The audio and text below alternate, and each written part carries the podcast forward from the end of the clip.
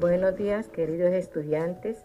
Estas palabras para felicitarlos, animarlos a seguir y no desfallecer en el camino del saber.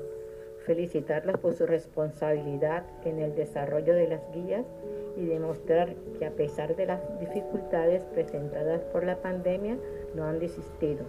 También felicitarlos a los, felicitar a las mamitas que gracias a su colaboración en la casa es posible llegar a la meta propuesta.